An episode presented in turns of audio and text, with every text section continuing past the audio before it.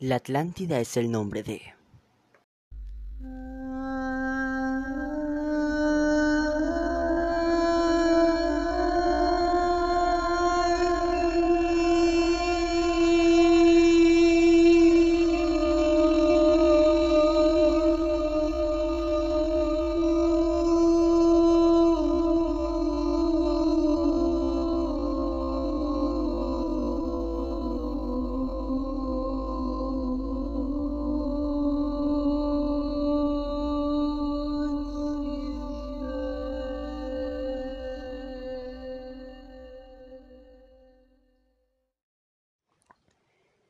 La Atlántida es el nombre de una isla mítica, mencionada y escrita en los diálogos Timeo y Critias, escritos por el filósofo griego Plantón.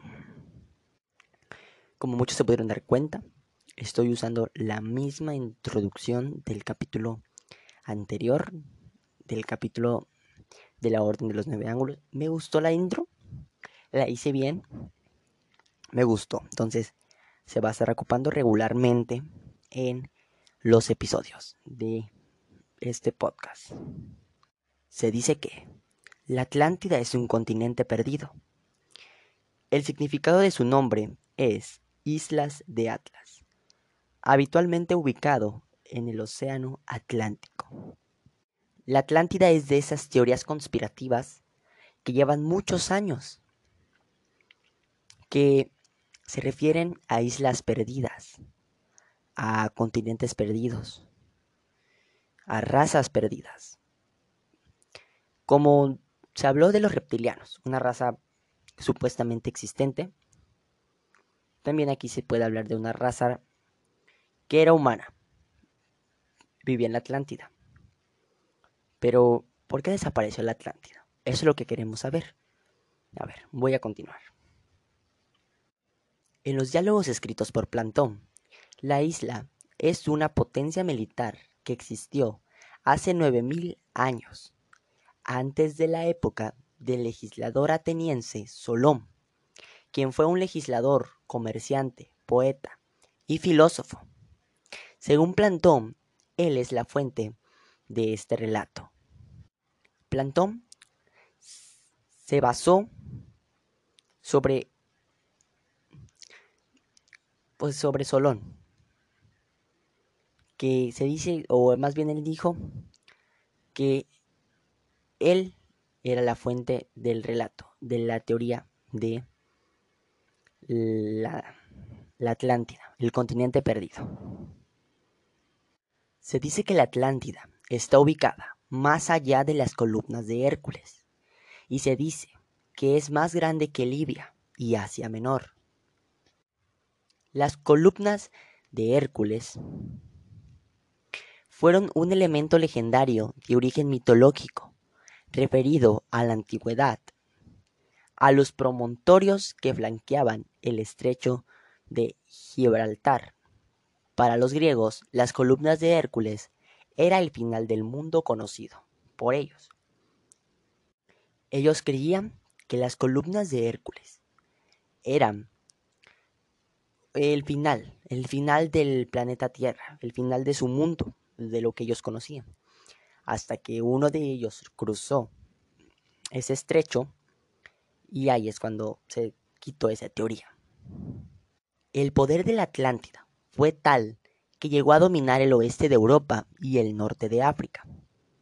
Su desaparición fue provocada por una catástrofe que no se describe, hizo desaparecer a la isla y a sus rivales en un día y en una sola noche. Fue una catástrofe tan fuerte que se dice que pues la hizo desaparecer en un día y en una sola noche. O sea, desapareció en un solo día. Una sola noche. Fue muy rápido su desaparición. Y no solamente desapareció la, la Atlántida, sino también desaparecieron sus rivales se llevó a los rivales. No solamente fue la Atlántida. La Atlántida llevó acompañantes y eran sus rivales. El mar donde se encontraba la Atlántida se volvió innavegable. Una teoría podría ser que el Triángulo de las Bermudas es la verdadera ubicación de la Atlántida. ¿Por qué? Porque ahí mismo dice el texto, se volvió innavegable. No podían navegar. Entonces en el Triángulo de las Bermudas es casi imposible navegar. Se le relaciona a muchas desapariciones de aviones, de barcos, o sea, es un punto muerto de la Tierra. Una teoría podría ser que la Atlántida estuvo ubicada ahí, en el Triángulo de las Bermudas, pero no está al 100% confirmado. O más bien, no está confirmado, no hay ninguna confirmación, solamente es una teoría, un caso hipotético, como también lo es pues la Atlántida.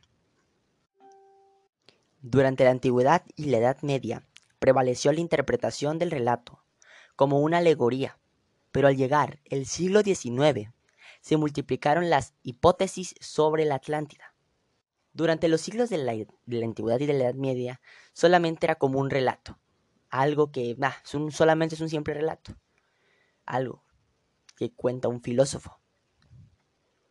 Después, llegando el siglo XIX, se empezaron a multiplicar las hipótesis, las teorías sobre la Atlántida, sobre ese continente perdido, creciendo y haciendo que algunas personas, científicos, llevaran parte de su vida investigando sobre cómo fue la desaparición de la Atlántida, qué tipo de gobierno llevaban y en realidad dónde estaba ubicada.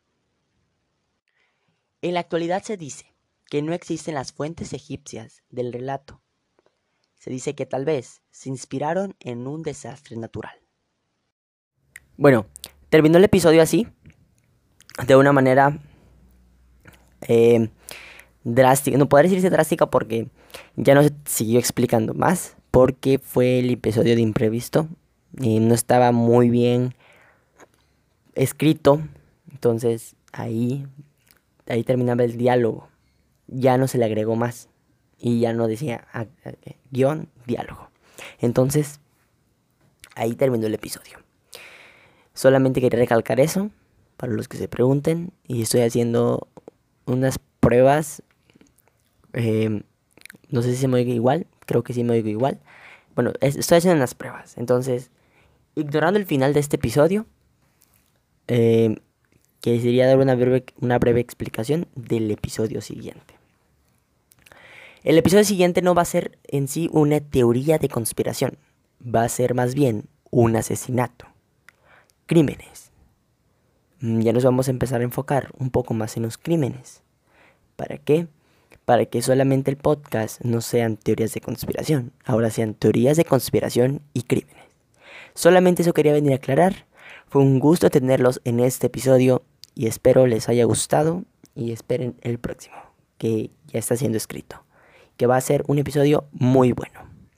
Nos vemos. Muchas gracias. Espero que pases muy buena noche y que sigas disfrutando de mi podcast y de los podcasts que tú escuches. Hasta luego.